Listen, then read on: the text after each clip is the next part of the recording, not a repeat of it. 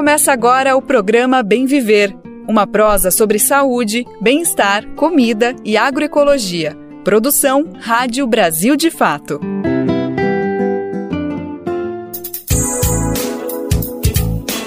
E hoje é quarta-feira, dia 2 de agosto de 2023, mais um Bem Viver começando, mas não com boas notícias, não muito com muito ânimo. O Brasil foi eliminado, a seleção brasileira feminina de futebol acabou de ser eliminada na Copa do Mundo, empatou em 0 a 0 com a seleção jamaicana e com esse resultado acabou ficando fora, acabou ficando em terceiro no grupo e não se classificando.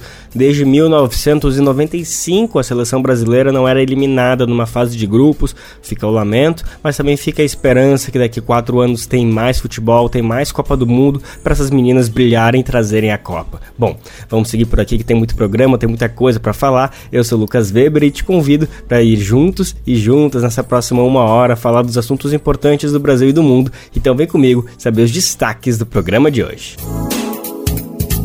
presidente da CPMI do 8 de janeiro afirma que vai recorrer ao STF para receber imagens do Ministério da Justiça dos atos golpistas. Vamos conhecer também as novas regras para compras internacionais na internet. E no final do programa, se você gosta de música, fica com a gente, porque tem a entrevista com a cantora e compositora Mariene de Castro. Ela fala sobre os 25 anos de carreira e política. Brasil de Fato 20 anos. Apoie e lute.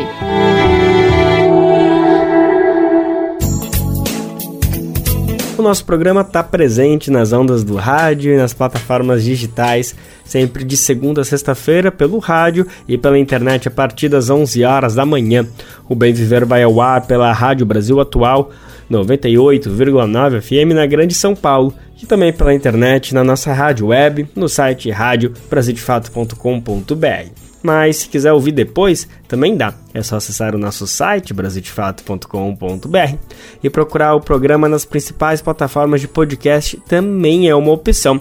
Além da nossa super, da nossa ultra mega rede de rádios parceiras que retransmitem o bem viver de norte a sul do país. Se quiser fazer parte, você pode. Acesse a rádio brasildefato.com.br e ali é só clicar em como ser uma rádio parceira que você vem e se soma nessa super parceria de colocar a voz do bem viver para repercutir por esse país inteiro.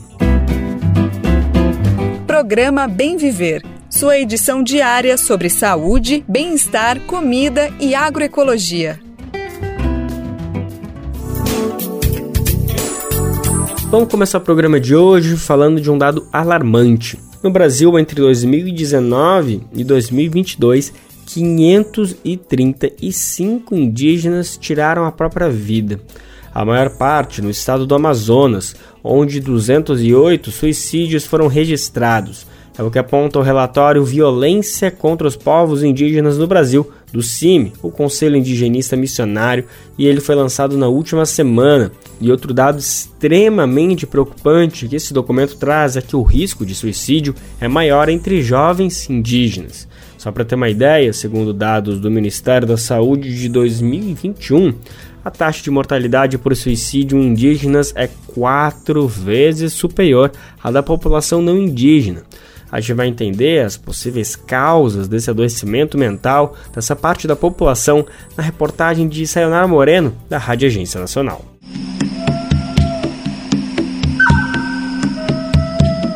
Diante das altas taxas de suicídio indígena no Brasil, um ponto específico gera ainda mais preocupação: o adoecimento mental e o suicídio entre os jovens indígenas. Essa realidade é diferente do restante da população brasileira, já que o maior risco de suicídio entre os não indígenas é maior entre os idosos, segundo o Ministério da Saúde. Explicar o que motiva esse adoecimento tão precoce não é tarefa simples, até mesmo para os especialistas. A psiquiatra e pesquisadora associada da Fiocruz, Jacira Araújo, atribui o problema à questão cultural. Alguns autores acreditam que os jovens indígenas são mais vulneráveis, já que eles estão mais deslocados da cultura deles do que os idosos e eles estão vivendo uma deterioração do meio em que eles vivem mais intensa do que os, os idosos indígenas. E isso pode estar adicionando o acesso ao álcool e a dificuldade de acesso ao tratamento em saúde mental, levando os mais jovens a optarem por suicídio. O relatório Violência contra os Povos Indígenas no Brasil do CIMI, o Conselho Indigenista Missionário, revela que no ano passado, um a cada três indígenas que tiraram a própria vida tinha no máximo 19 anos. A antropóloga Lúcia Helena Rangel, que elaborou esse levantamento, explica que a situação é mais grave entre os homens jovens que, diante de tanta violência, se veem sem saída entre 14 e 29 anos. Grosso está aí nessa faixa. Jovem, masculina, muito provavelmente essa associação entre contextos tensos e violentos e suicídios de jovens que apontam para situações talvez assim meio sem saída, uma tentativa de procurar espaços em outras dimensões espirituais, sobretudo, aonde há paz o adoecimento mental da população gera preocupação também para o Ministério da Saúde, responsável pelas políticas públicas de combate ao problema, como destaca o psicólogo da Secretaria de Saúde Indígena da pasta, Matheus Cruz. A faixa etária que mais preocupa é de 15 a 29 anos. E isso se deve muitas vezes a fatores, questão dos conflitos geracionais, familiares, passagem para a vida adulta, mas também outros fatores aí socioeconômicos que se manifestam aí pela ausência de projetos sociais, projetos que envolvam perspectiva profissionalizante e os processos de alcoolização que se encontram intensos em algumas localidades acabam se associando aí à baixa perspectiva de crescimento socioeconômico econômico de alguns jovens. De acordo com o boletim epidemiológico do Ministério da Saúde de 2021, o triste cenário que leva jovens indígenas a desistirem da própria vida pode ser explicado pela passagem para a vida adulta, que chega como um momento crítico, sobretudo nas transformações socioculturais a partir do contato com a sociedade não indígena. Com sonoplastia de Messias Melo, da Rádio Nacional em Brasília, Sayonara Moreno.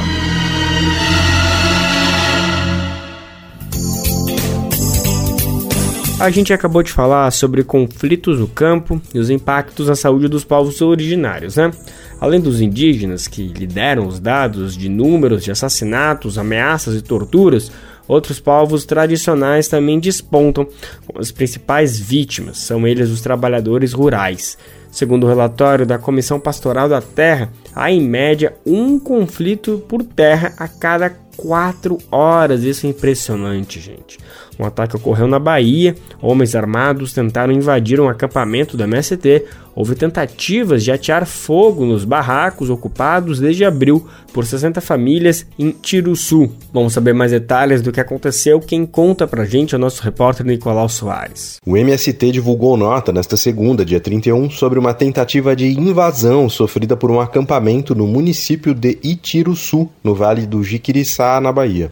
De acordo com o Movimento dos Trabalhadores Rurais Sem Terra, o ataque ocorreu na madrugada de segunda. O texto aponta que mais de 30 homens armados, que se identificaram como fazendeiros, tentaram atear fogo aos barracos. O acampamento em questão é o Osmar Azevedo. Desde abril, 60 famílias ocupam as margens da rodovia BA 250.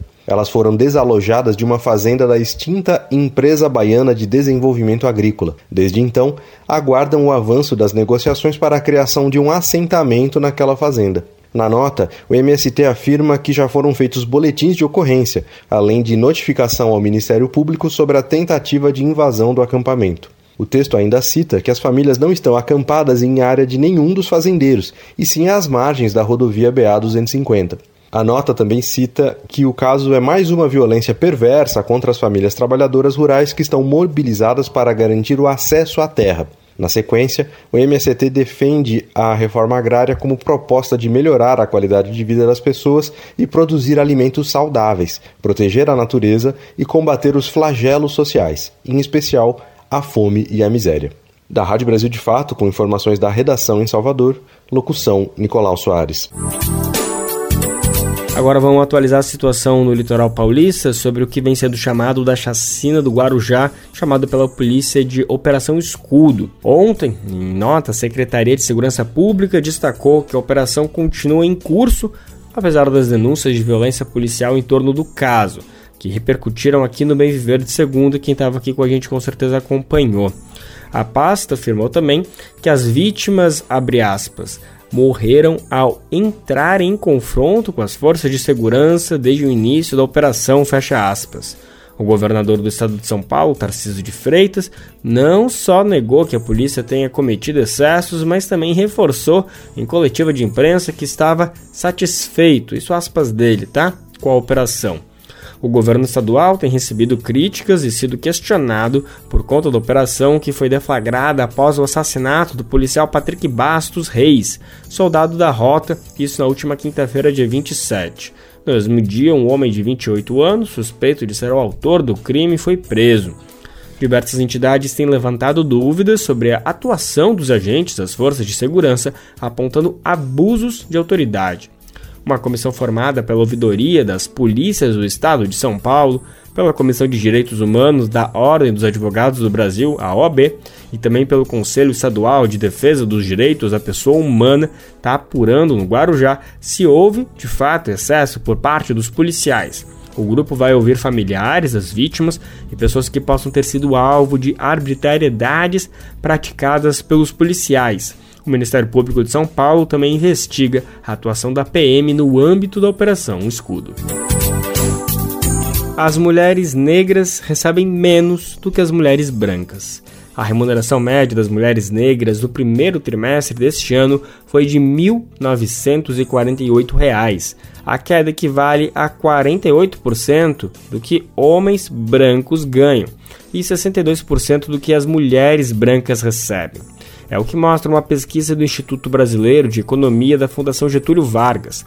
As mulheres negras empregadas estão majoritariamente em funções que apresentam remunerações mais baixas e que estão mais associadas à informalidade.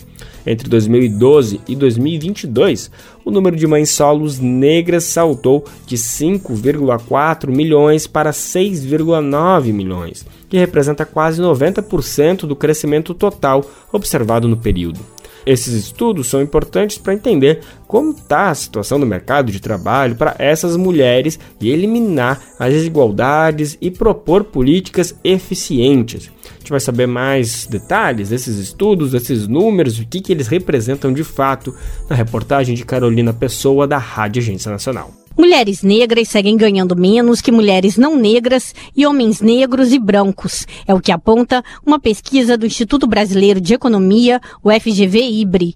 De acordo com o levantamento, no primeiro trimestre de 2023, a remuneração média das mulheres negras era de 1.948 reais, o que equivale a 62% do que as mulheres não negras ganham, 80% do que os homens negros ganham e 48% do que os homens brancos ganham. Janaína Feijó, pesquisadora e economista do FGV Ibre, destaca que o resultado aponta para um nível salarial muito baixo. Gente observa que no último semestre é, a, a, remuneração média da mulher negra apresentou um crescimento um pouco mais de 2%. Foi foi maior do que os demais grupos, mas quando você olha, o nível da renda é muito baixo, elas ganham menos de dois mil reais. Janaína também destaca que outro fator que acaba influenciando negativamente no crescimento das mulheres negras no mercado de trabalho é o baixo índice de escolarização. O que a gente observa é que nos últimos 10 anos houve um aumento da quantidade de mulheres negras acessando a universidade, ou seja, com curso de ensino superior completo. De todas as mulheres negras em idade para trabalhar, é, o percentual de, daquelas que tinham ensino superior subiu de 6% para 12%. É um crescimento importante, mas isso também revela que ainda uma grande parte dessas mulheres não conseguem acessar a universidade. Então, veja, nós temos ainda mais de 80% das mulheres negras que têm ensino médio completo ou menos. A participação no mercado de trabalho é outro desafio apontado pelo levantamento. Apenas pouco mais da metade das mulheres negras com idade para trabalhar estavam no mercado no primeiro trimestre de 2023, muito abaixo da taxa de participação brasileira no agregado, que é de 61%. O estudo foi construído a partir de dados da Pesquisa Nacional por Amostra de Domicílios Contínua, a PNAD Contínua, do IBGE. Da Rádio Nacional no Rio de Janeiro, Carolina Pessoa. Um dos caminhos para reduzir a desigualdade do mercado de trabalho, sem dúvida, é a educação. O presidente Lula sancionou a lei para garantir mais um milhão de vagas em escolas em tempo integral na educação básica. Segundo o ministro da Educação Camilo Santana, a escola em tempo integral não é só aumentar o tempo do aluno na escola, né? Mas também oferecer infraestrutura, método pedagógico, alimentação adequada e material didático. Segundo ele, o governo federal vai apoiar financeiramente os estados e municípios. Vamos entender melhor como isso vai funcionar. Quem conta pra gente é o nosso repórter Felipe Mendes. O presidente Lula sancionou nesta segunda-feira a lei que cria o Programa Escola em Tempo Integral. O objetivo é garantir até o fim de 2024 mais um milhão de vagas nessa modalidade de ensino para estudantes de escolas públicas de todo o país. A intenção do governo é chegar a 3 milhões e 200 mil alunos da educação básica em escolas públicas com acesso à escola em tempo integral até o fim de 2026. Isso representaria 50% dos estudantes da rede pública na educação básica, o que garantiria o cumprimento de uma das metas do PNE, o Plano Nacional de Educação. Na cerimônia de lançamento realizada no Palácio do Planalto, em Brasília, Lula falou sobre a relevância da iniciativa. E a escola de tempo integral, ela chega atrasada. Porque, quem sabe, a gente pudesse ter feito há 20 anos atrás, há 15 anos atrás, há 30 anos atrás, mas não foi feito. Certamente porque alguém dizia que custava muito. E assim a gente vai levando a vida, e quem vai ficando sempre para escanteio é o povo mais humilde é o povo mais necessidade. É ele que sobra.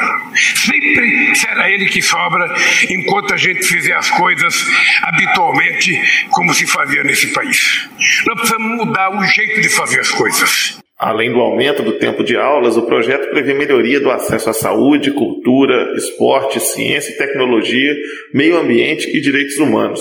O ministro da Educação, Camilo Santana, destacou que a ideia é criar outras estratégias que possam contribuir para melhorar as condições de aprendizagem e desenvolvimento.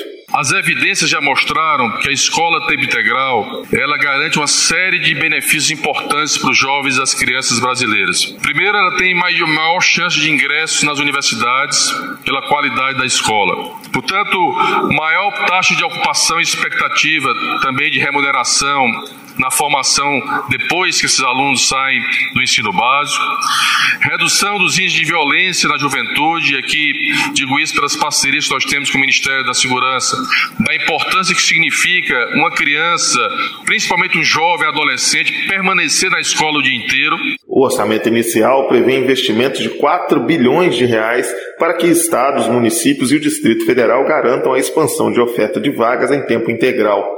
Além do fomento financeiro, o MEC, Ministério da Educação, vai oferecer assistência técnica às secretarias escolares.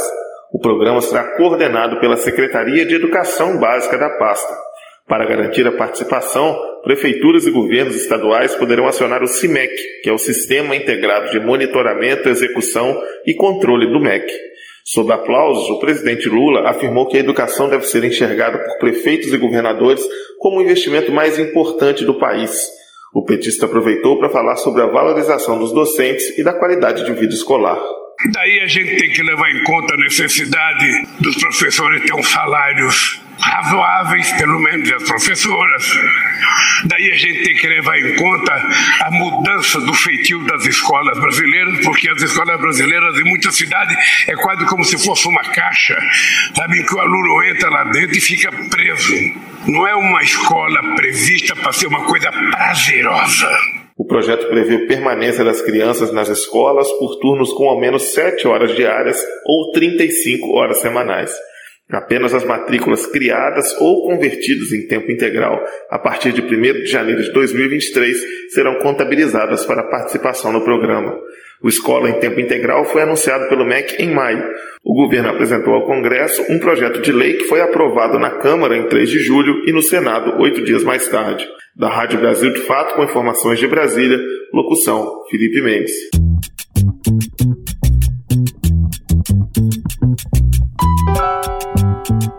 Oi, pessoal. Eu sou Rosana Fernandes, da Coordenação Política Pedagógica da Escola Nacional Florestan Fernandes. E hoje eu tenho um convite especial para você. A Escola Nacional Florestan Fernandes precisa do seu apoio para continuar promovendo a formação política da classe trabalhadora. Desde 2005, mais de 40 mil pessoas do Brasil e do mundo já passaram pela Escola Nacional que continua existindo por meio da solidariedade dos movimentos populares e associados que contribuem com esse projeto. Conheça o trabalho e seja um amigo da Escola Nacional Florestan Fernandes. Acesse www.amigosenff.org.br e saiba mais.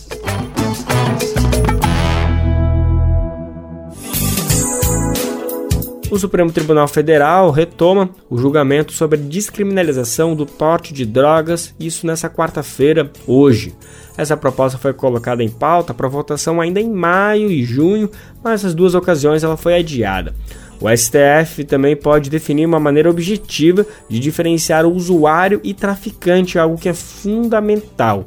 Um estudo do Instituto de Pesquisas Econômicas Aplicadas aponta que a medida poderia, por exemplo, reclassificar entre 27 e 48% dos casos em que a apreensão de maconha levou uma condenação por tráfico, ou seja, a gente está falando de muita coisa em jogo. É fundamental que a Suprema Corte tome uma decisão que, enfim, que consiga repercutir por todas as instâncias do judiciário. A gente vai saber mais detalhes agora do que está em jogo na reportagem do Brasil de Fato. O STF, Supremo Tribunal Federal, volta às atividades nessa semana após o recesso de julho. Entre os primeiros temas em pauta está o julgamento sobre o porte de drogas para consumo próprio, que voltará a ser debatido pelos ministros na quarta-feira, dia 2. O assunto chegou a ser colocado na lista de votações em maio e junho deste ano, mas nas duas ocasiões foi adiado. A ação sobre o tema tramita no Supremo desde 2015.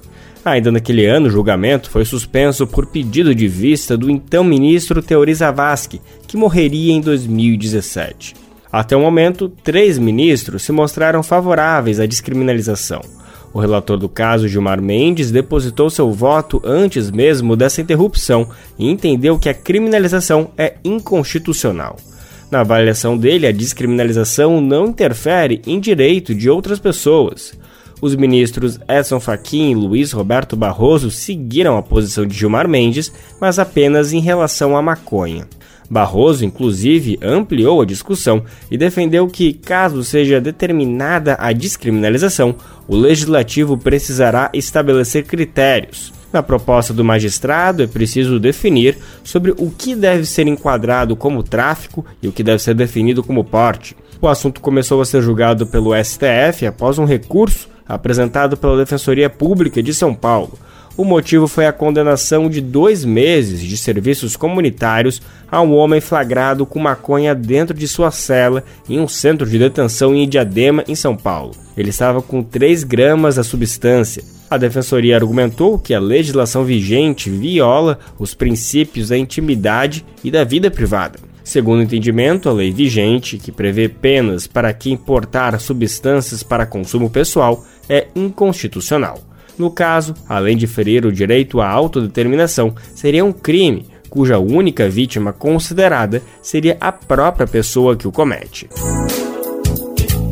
Durante a retomada dos trabalhos do Congresso, o presidente da CPMI do 8 de janeiro, o deputado Arthur Maia, disse que vai pedir para a advocacia do Senado que solicite ao STF, o Supremo Tribunal Federal, uma ordem determinando ao ministro da Justiça Flávio Dino que entregue imagens internas do ministério durante os atos golpistas do dia 8 de janeiro.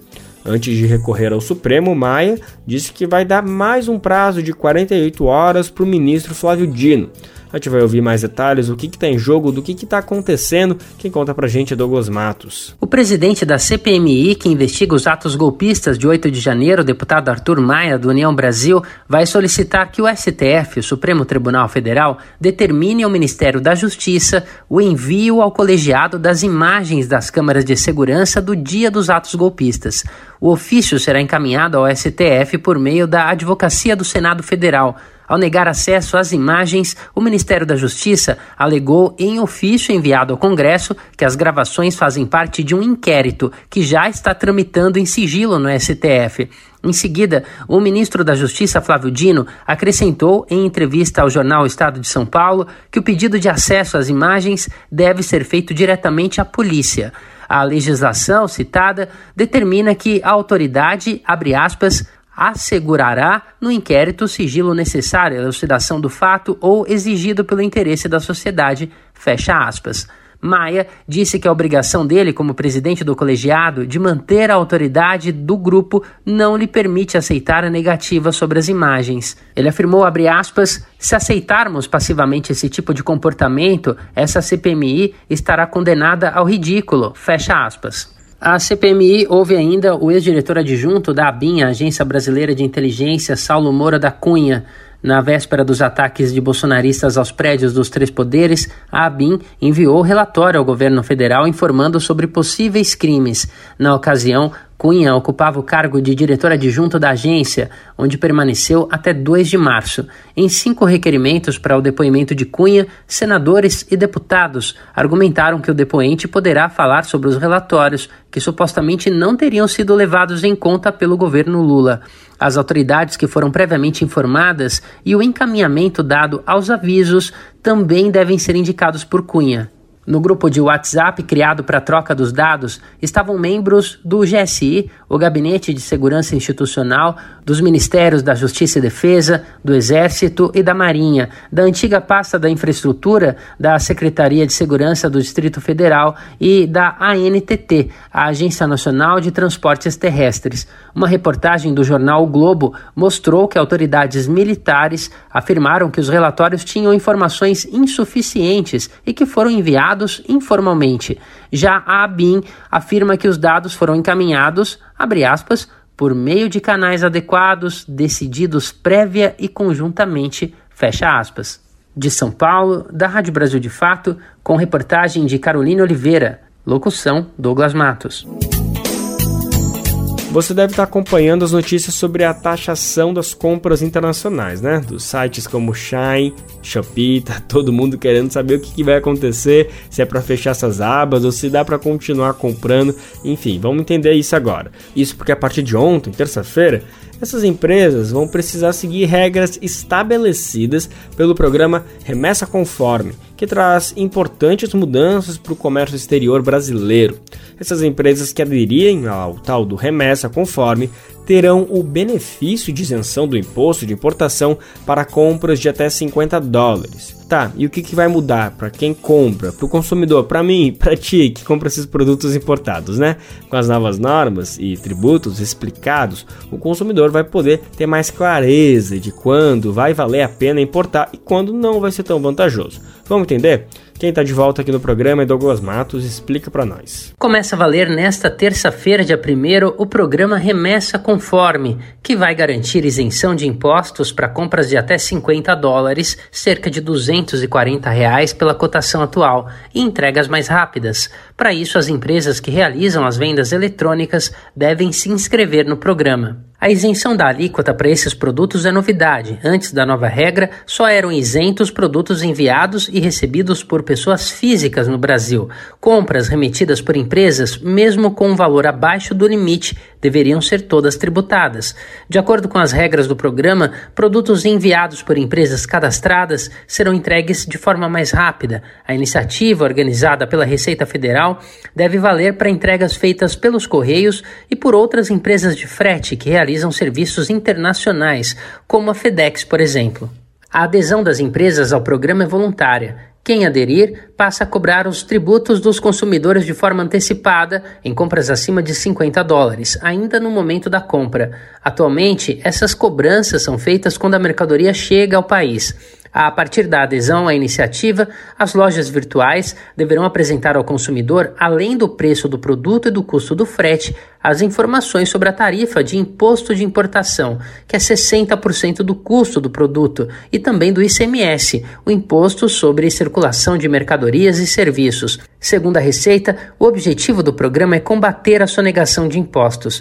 As grandes empresas do setor, como a Shein, Mercado Livre, Shopee e AliExpress, caso decidam se integrar ao programa, terão de monitorar os vendedores cadastrados em seus sites. Como a nova regra começa a valer nesta terça, é provável que os impactos não sejam sentidos pelos consumidores de forma imediata. Isso porque as empresas que se inscreverem terão de realizar etapas de adequação junto à Receita Federal para que as medidas aí sim comecem a valer. E isso pode levar algumas semanas.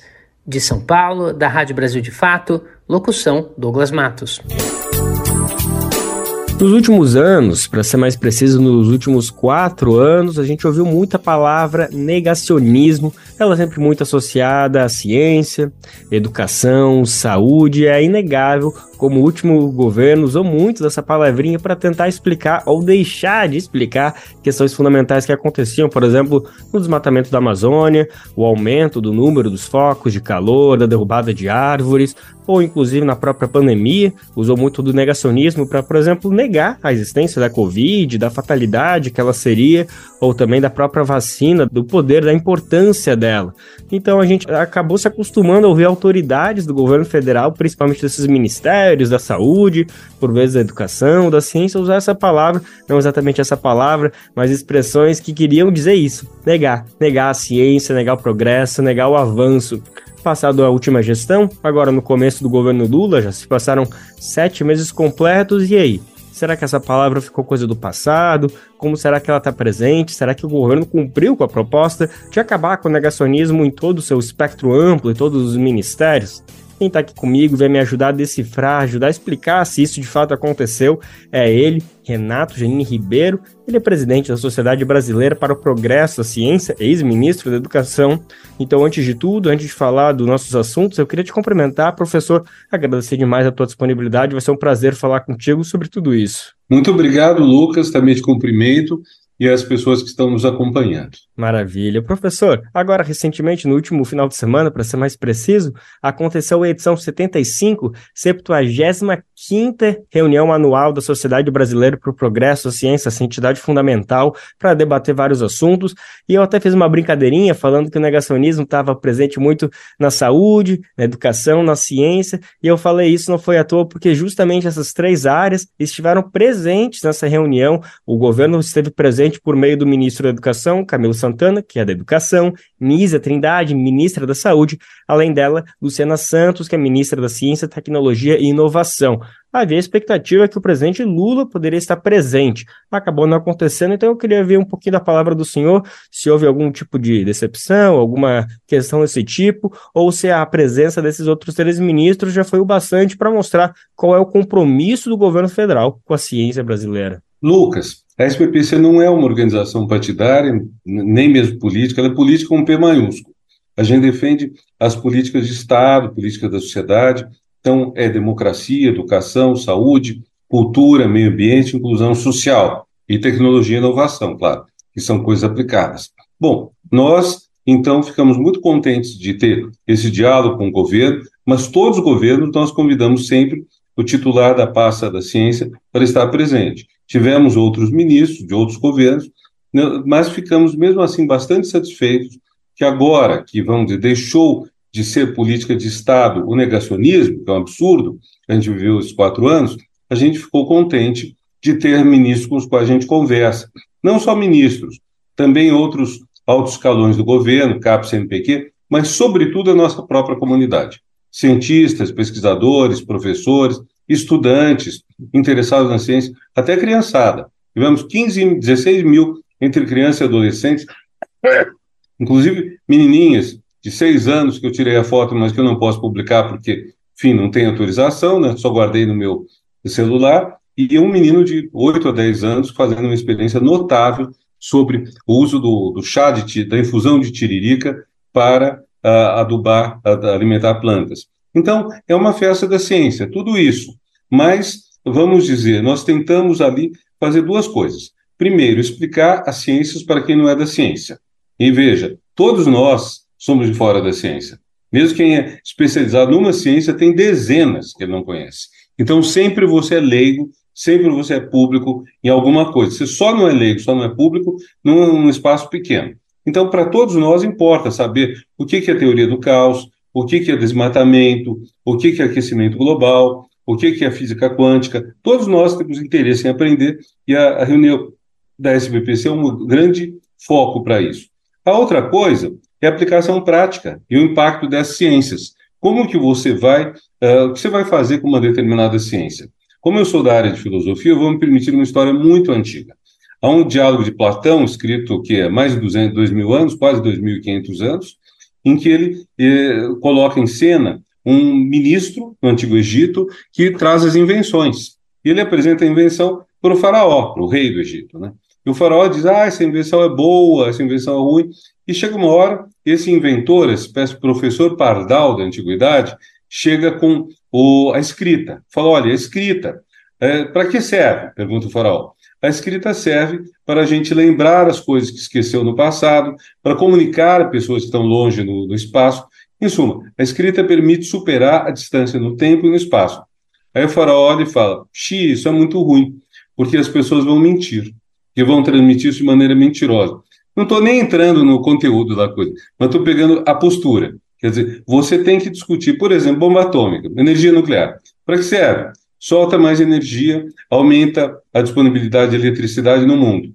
Problemas mata a gente. Se for utilizada como bomba, mata pessoas de uma forma horrível, grande quantidade, instantaneamente. Então, a reunião da anual tem um pouco esse lado, assim, que eu estou falando, evocando Platão. Como nós vamos discutir a validade, a importância dos descobrimentos científicos? Como que isso faz?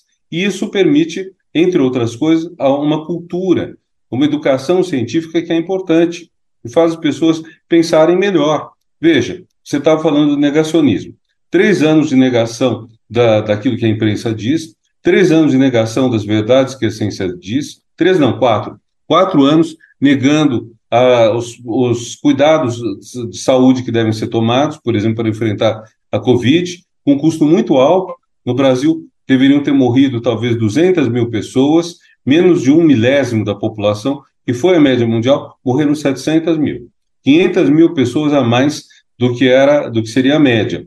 Então está na hora da gente não apenas pegar cada um, cada fragmento da ciência e dizer está valendo, mas também de mostrar que existe um pensamento científico, um pensamento que faz você, quando escuta uma bobagem, uh, levantar seus anticorpos, fala não, isso não pode ser, isso não tem sentido, não tem base isso.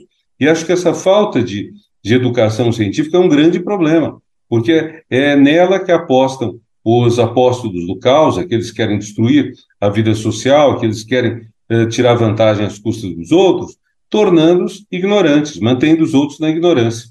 E ótimo, professor. Muito importante ouvir essa sua análise. Eu acho que você conseguiu trazer alguns exemplos de que conseguem contemplar a complexidade que é a ciência. É muito bonito isso quando você diz que todos somos leigos quando a gente se fala de ciência, porque a ciência abarca todos esses universos diferentes. Eu quero voltar a falar sobre isso. Achei muito bonito também a presença dos pequenos, das pequenas. Quero falar um pouquinho para onde está caminhando a ciência brasileira. Mas antes tem uns tópicos que eu acho fundamental a gente abordar, já saindo um pouquinho da reunião, é, falando de um outro evento que aconteceu recentemente recentemente, também, no, também no mês de julho, que foi a recriação do Conselho Nacional da Ciência, algo que havia sido extinto no governo anterior e agora foi recriado no, no, na terceira gestão Lula. Queria ouvir um pouquinho da importância desse conselho, dessa, dessa entidade, e eu acho que é bacana a gente falar um pouquinho para a sociedade, aproveitar que a gente passou por um momento que foi destruído tanto desses conselhos, desses espaços de, de desses fóruns de debate, eu acho que vale agora a gente aproveitar a recriação deles para explicar para a sociedade por que, que é importante ter um conselho, por que, que não basta apenas o ministério, por que, que não hum. basta apenas a sociedade, por que é importante o Conselho Nacional de Ciência, professor? Olha, o governo passado fechou muita coisa e deixou outras no banho-maria. O Conselho de Ciência e Tecnologia da Presidência da República, do qual eu sou membro como presidente da SBPC, ele não foi exatamente extinto, mas não era reunido, não, não se ouvia, não se escutava. Por que, que ele é importante? Porque ele é o principal órgão, com mais de 10 ministros, com um pouco mais de representantes da sociedade, e discute as políticas científicas do Brasil. Então vamos pensar: o Brasil tem uh, 200 milhões de habitantes, esse tamanho enorme, etc. Não é um país pequeno. Se nós fôssemos um país pequeno, eu diria, bom, a coisa mais importante a fazer é a gente especializar num assunto ou no outro. Como nós somos um país grande, nós temos a possibilidade e, por conseguinte, também a obrigação de tratar de tudo, estudar tudo. Não tem assunto que a gente não deva estudar. Com a nossa população, nosso PIB, que não é gigantesco, mas deve crescer, a gente tem que fazer isso. Agora, quais são esses temas em que a gente pode ser liderança? Em quais temas nós podemos ser muito bons? Eu diria até os melhores do mundo. Vamos lá. Biodiversidade amazônica, biodiversidade dos nossos vários biomas, diversidade cultural, porque apesar de termos preconceito no Brasil, preconceito racial, étnico, tudo, infelizmente, apesar disso, temos também uma, uma capacidade de lidar com o diferente melhor do que em vários países da Europa. Então, o que outros assuntos a gente poderia ser liderança? Por exemplo, águas, uh, matriz energética. O Brasil, dos países grandes, é o que tem a matriz energética mais limpa. O presidente Lula vive dizendo isso. É verdade. Nós usamos pouco fóssil para gerar energia elétrica. Então, acho que, antes de mais nada, o Conselho de Ciência e Tecnologia da Presidência da República deve discutir onde o Brasil deve ser excelente, o que o Brasil quer ser quando crescer, para usar brincadeirinha de, de criança, e como nós vamos fazer para isso. Quer dizer, tem que estar a ministra da Ciência? Tem. Do meio ambiente? Tem, por causa das mudanças climáticas. Da educação? Sim, por causa da pós-graduação que está neles. Agora, também ministro do Desenvolvimento Econômico, o, o vice-presidente Alckmin. É importante, porque a, a, a ciência é, vamos dizer, adrenalina na veia da, da, da economia. Então, vai se estendendo muito esse pacote. Então, esse centro, esse conselho é importante por conta disso. Tá ótimo, professor. Obrigado pela sua explicação. Ainda falando um pouquinho, se salvo engano, também durante a retomada do Conselho Nacional, é, houve um momento que o senhor se encontrou com o presidente Lula e entregou um abaixo assinado porque o Brasil conceda asilo político ao ativista australiano Julian Assange, ele é o fundador do Wikileaks, está preso em Londres, está numa batalha judicial há 10 anos, nessa questão de talvez ser extraditado para os Estados Unidos, onde ele já é condenado a 175 anos de prisão, e aí o senhor trouxe um abaixo-assinado que traz ali a manifestação de diversos outros ah, personalidades políticas, da ciência,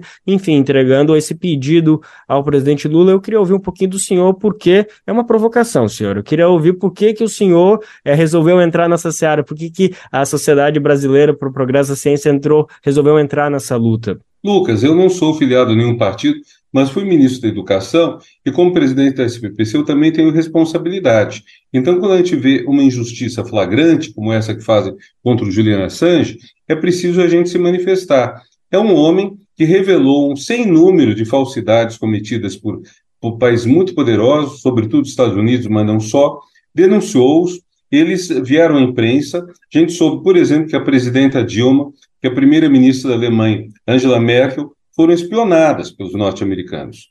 Então, isso não é uma coisa aceitável de um país que se diz nosso aliado.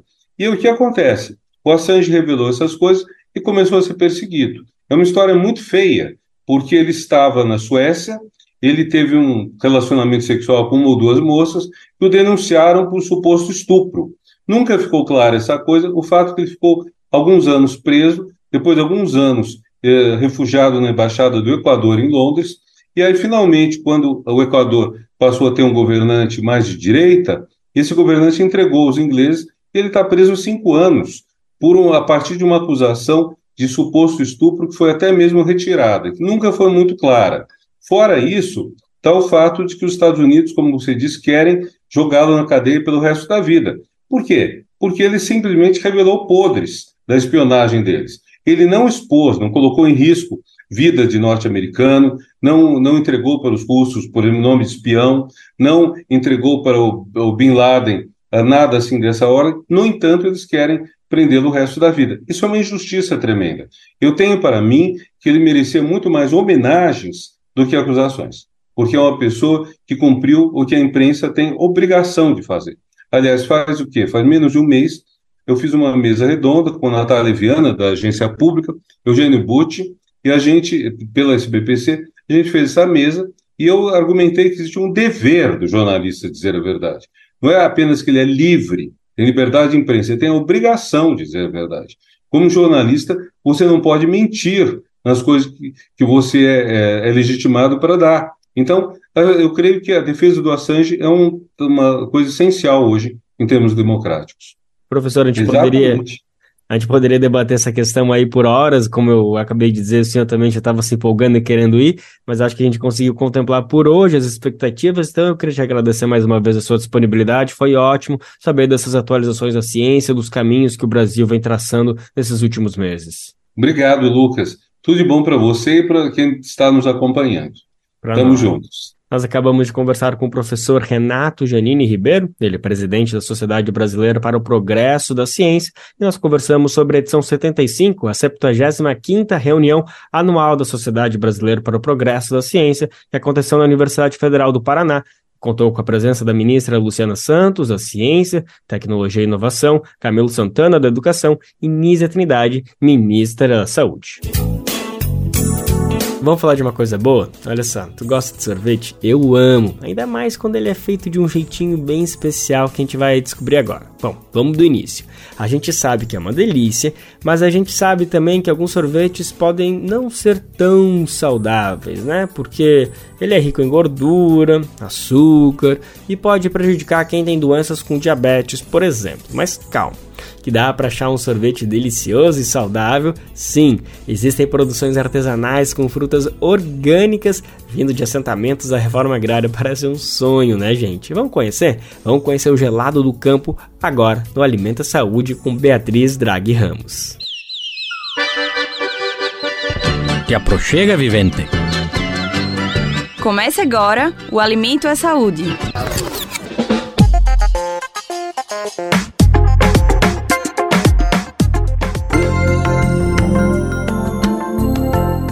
Em um grande freezer em meio à cozinha profissional da escola sorvete, é possível ver dezenas de sacos de bananas congeladas. A fruta é apenas uma dentre as tantas cultivadas de forma orgânica e utilizada no sorvete gelado do campo.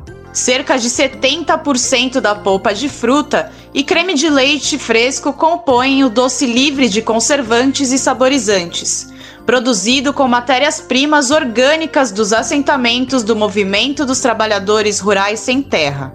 Por trás das receitas está o chefe Francisco Santana, também criador da Escola Sorvete. Ele conta que a ideia surgiu quando um colega precisava descartar mangas produzidas pela agricultura familiar o pessoal, ah, o povo tá com problema, tem uma tonelada de manga que vai apodrecer no meio da pandemia, antes da pandemia. Aí eu falo, ó, manda pra minha câmara fria. E aí eu começo criando essa relação e falando para as pessoas, mas por que, que vai apodrecer? Por que, que isso não vendeu? Por que, que isso não faz? Mas isso aqui é para chamar a atenção das pessoas sobre economia circular, sustentabilidade, cadeia produtiva. Por exemplo, a gente usa os copinhos de mandioca. A iniciativa também é mais uma possibilidade de geração de renda e de capacitação para cerca de 800 a 1.000 famílias distribuídas em 15 assentamentos em diversas cidades do estado de São Paulo. Algumas regiões ainda têm um processamento mínimo de preparar a polpa e outras regionais já mandam a fruta in natura para a escola sorvete como explica Simone Thomas dos Santos, da direção estadual do MST em São Paulo. De maior volume, nós temos manga, nós temos abacate, é, abacaxi, acerola, uvaia e amora mas a gente tem projeção para vários outros sabores, né? Por exemplo, o morango orgânico, a laranja orgânica, que nós estamos num processo de construção de um projeto de produção dessas frutas para o fornecimento para a escola. A gente fornece outros produtos, por exemplo, a Coapar de Andradina, que é a nossa cooperativa de leite. Então, fornece é, o creme de leite, fornece o leite em pó, fornece o leite é, que já está em processamento de esterilização. Então, a parceria é muito mais ampla do que só as frutas frutas mesmo. O diálogo com a escola sorvete já passa de quatro anos, pois Francisco já adquiria produtos do MST. Além disso, a escola levava carrinhos de sorvete para as atividades do movimento. Com sabores variados, o lançamento da marca ocorreu na Quarta-feira Nacional da Reforma Agrária, ocorrida em maio deste ano na capital paulista. Francisco defende que o gelado é muito mais do que um sorvete O gelado do campo é, uma, é um instrumento de luta, é uma bandeira para você dizer para as pessoas sobre alimentação, sobre comida. Não é só uma sorveteria, é um discurso, é uma, uma ferramenta de ação na contramão da indústria de ultraprocessados que domina boa parte do mercado de sorvetes, a ideia também é promover um debate sobre a regularização da produção no país. De acordo com Francisco, não há hoje uma obrigatoriedade do uso de frutas de verdade no processo de fabricação dos sorvetes no Brasil. O que as pessoas comem na rua hoje como sorvete? Água, gordura vegetal composto lácteo, que é o soro, que usa na alimentação animal, muitas vezes. É um produto de baixa qualidade dentro do contexto do lácteo. O soro, amido e gordura vegetal de novo. Corante e saborizante em proporções que em nenhum lugar do mundo se usa. E o cara vende isso cancerígeno, produto de má qualidade, com excesso de ar, o que você quiser. Tem regra? Não. Simone complementa precisa existir no Brasil uma regulamentação para isso, né? Para a gente ter minimamente um sorvete de qualidade que dialoga com várias outras questões, né? Que é o aumento da produção, da demanda de frutas no mercado, que isso vai incentivar a agricultura a produzir, né? A plantar, que a própria questão de saúde mesmo, de qualidade, o quanto que isso não vai é, gerar como gera hoje problemas de, de obesidade, etc. O projeto prevê a formação na fabricação de sorvetes em todas as regiões do estado de forma remota, fazendo assim com que as famílias assentadas e organizadas nas associações e cooperativas fabriquem e distribuam os sorvetes de forma descentralizada e com as frutas de cada região do país. Com isso, a produção deve crescer ainda mais de São Paulo, da Rádio Brasil de Fato, Beatriz Drag Ramos. Yansan, cadê Ogum? Mas Yansan, cadê Ogum? Yansan, cadê Ogum?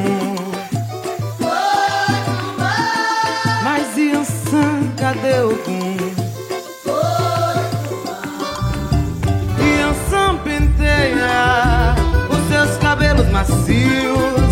Quando a luz da lua cheia clareia as águas do rio, algum sonhava com a filha de Nanã e pensava que as estrelas eram os olhos de Ansan, mas Ansan e para encerrar o programa, vamos de música boa? A compositora Mariene de Castro fez uma entrevista exclusiva com o Brasil de Fato, isso por conta dos 25 anos de carreira que ela recém completou. Baiana, ela tem a marca em suas músicas de valorizar a cultura afro-brasileira. Na adolescência, Mariene de Castro foi integrante do grupo Timbalada de Carlinhos Brown em 1996, teve a oportunidade de realizar seu primeiro show solo no Pelourinho, em Salvador, sua terra natal. No mesmo dia, produtores franceses que estavam no show convidaram ela para uma turnê muito chique por 20 cidades na França. Olha ela, né? Hoje ela tem cinco discos e fala no programa Bem Viver sobre a parceria com o músico Roberto Mendes, que está no álbum dela que vai ser lançado até em setembro. Vamos saber? Conta pra gente Mariane de Castro agora no Bem Viver. Saveiro não leva, trem que nunca chega, avião que vira nuvem, nuvem que vira chuva. Vai nascer Maria da Canção, né? Que é um show que eu canto com o Roberto, apenas eu e ele, né? Ele canta e toca violão. As canções dele com os parceiros dele. Então, é, a gente foi construindo esse repertório e, e é como se fosse o repertório da minha vida, porque a vida inteira eu ouvi as canções de Roberto e muitas dessas músicas eu tinha muita vontade de cantar, de gravar, e aí a gente decidiu fazer um álbum que a gente está lançando é, aos pouquinhos. Acho que até setembro a gente lança o álbum todo. Então eu estou muito feliz. Está sendo um, assim uma festa para minha alma, sabe? Celebrar os meus 25 anos de carreira assim, de mãos dadas com o Roberto, está sendo muito especial. O Xumaré me deu dois barajás na festa de Nanã.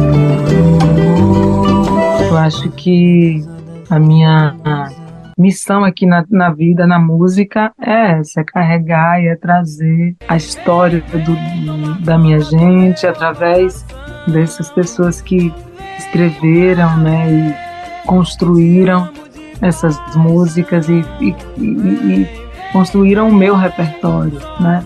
O repertório que foi contando a história do meu povo, a minha história e uma coisa entrelaçada com a outra com muita ancestralidade, né? Porque a gente fala também é, dos nossos antepassados, a gente fala, eu acho que é uma missão desafiadora, porque chegar aos 25 anos cantando tudo isso que eu escolhi cantar é para quem tem coragem. porque nós somos artistas 100% independentes. Sou água de cachoeira, ninguém pode me amarrar. Piso firme na corrente que caminha para o mar. Nem água de se perder, eu não me deixo levar no andei tenho 25 anos de carreira e meu trabalho nunca foi presente no Carnaval de Salvador. Eu ficava nos camarotes, dando tchau, então assistindo um, assistindo outro, então de casa assistindo, ou então cantando no cortejo afro, né, que era, era a forma que eu encontrei de fazer parte do Carnaval de Salvador, num bloco afro, de muita luta, que saía de madrugada, que o carro de som era pequenininho, e que o som era precário, e que as televisões já estavam desligadas, porque as pessoas estavam me perguntando muito, eu não sei por quê, resolveram me perguntar, mas Mari, por que você não está no Carnaval de Salvador? Mas Mari aceita. E, gente, eu falei, gente, aceitar o que se eu não fui convidada? Como é que eu vou na casa de alguém se ela não me chama pra ir? Apesar de que eu tô dentro da minha casa, e muita gente vem de fora para cantar na minha casa, mas tudo bem, isso aí a gente faz de conta que não veio. E não, e não estou falando de Mariane de Castro, não. E tem uma coisa que é muito recorrente, estamos falando de Moraes Moreira, que ficou fora do carnaval, Batatinha, que ficou fora do carnaval, Riachão, que ficou fora do carnaval. Todos artistas, e eu espero que não façam homenagem a mim póstumas, por favor, eu quero viver muito. E quando eu vejo Riachão virar nome de circuito, Batatinha virar nome de circuito, Moraes Moreira sendo homenageado do carnaval. Onde esses artistas em, em vida não receberam as, as suas homenagens, assim, as suas, suas flores, realmente não dá para entender. O samba nasceu lá na Bahia e por que, que o samba não faz parte do Carnaval de Salvador? Ninguém ouviu um solo sargedor no canto do Brasil. Um lamento triste sempre ecoou Desde que o índio guerreiro foi pro cativeiro e de lá cantou eu acho que está no mesmo lugar dessa, desse, dessa reconstrução de algo que a gente já tinha avançado. Eu, eu acho que houve um, sabe, aquela, aquele jogo, voltamos algumas casinhas atrás, sabe? Já tínhamos avançado, eu acho, e agora esse processo de refazer, de reconstruir, de se reposicionar e de lutar, porque abriu aí um, abriu um canal violento em, em muitos setores, né? E, e, as pessoas se sentiram se sentiram autorizadas a fazer tudo isso que está se fazendo com a mulher, com a mulher né? Em termos não só do racismo, do feminicídio, né? Que é algo que também devasta todos os dias nós mulheres. Então, eu acho que para a gente refazer, sabe, retomar essa força, leva tempo e muito trabalho e muita dedicação. Eu acho que assim todos os dias é lutar, todos os dias é é fazer a diferença, todos os dias é se, é se posicionar em cada palavra, em cada aparição, né, falando na primeira pessoa, nós como formadores de opinião, nós como comunicadores, né, eu acho que temos um papel importantíssimo nessa reconstrução, nessa, né, nesse, nesse lugar que tentaram nos matar, mas a gente escolheu não morrer e a gente não vai deixar essa história ficar do jeito que está. Cadê? Ao som da música A Deusa dos Orixás, que também já foi cantada por Clara Nunes, a gente anuncia que o Bem Viver de hoje fica por aqui.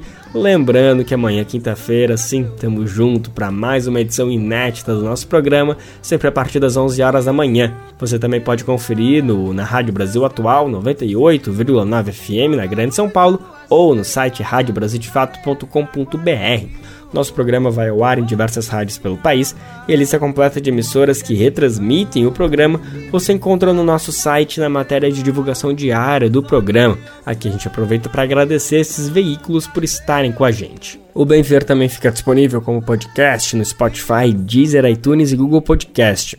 Este programa teve a apresentação de Lucas Weber e o roteiro de Annelise Moreira. Edição e produção de Daniel Amir e Douglas Mato, supervisão de Rodrigo Gomes. Trabalhos técnicos de André Parocha, Dilson Oliveira e Lua Gattinone. Coordenação Camila Salmásio, direção executiva Nina Fidelis, apoio toda a equipe de jornalismo do Brasil de Fato. Você ouviu o programa Bem Viver, uma prosa sobre saúde, bem-estar, comida e agroecologia. Produção Rádio Brasil de Fato.